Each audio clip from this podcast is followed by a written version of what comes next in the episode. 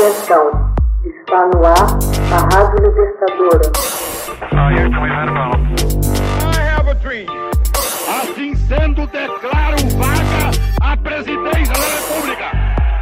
Começa agora o Hoje na História de Ópera Mundi.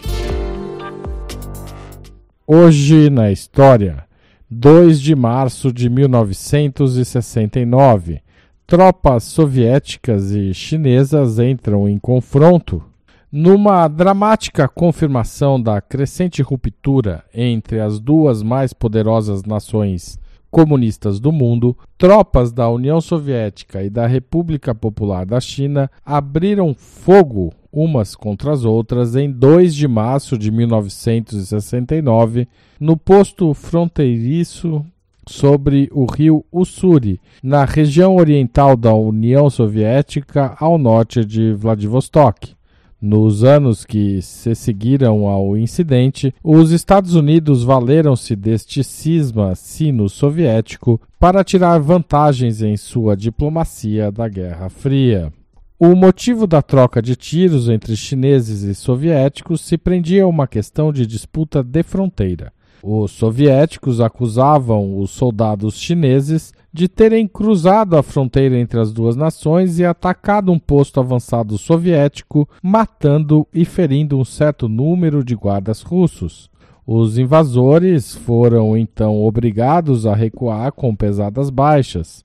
Os relatos chineses indicaram que foram os soviéticos que atravessaram a fronteira e foram repelidos. De qualquer maneira, era a primeira vez que cada um dos lados admitia abertamente um choque armado ao longo da fronteira, embora houvesse rumores de que, anos antes, confrontações semelhantes tivessem ocorrido. Desde o começo dos anos 60, as relações entre as duas superpotências comunistas vinham se deteriorando. A China acusava a liderança soviética de se desviar da senda correta do marxismo, e já em meados dessa década, os líderes chineses afirmavam abertamente que os Estados Unidos e a União Soviética estavam conspirando contra a Revolução Chinesa. Para os Estados Unidos, a deterioração das relações entre União Soviética e China apresentavam-se como uma boa oportunidade diplomática. No início dos anos 70, os Estados Unidos começaram a sondar os primeiros contatos com a China.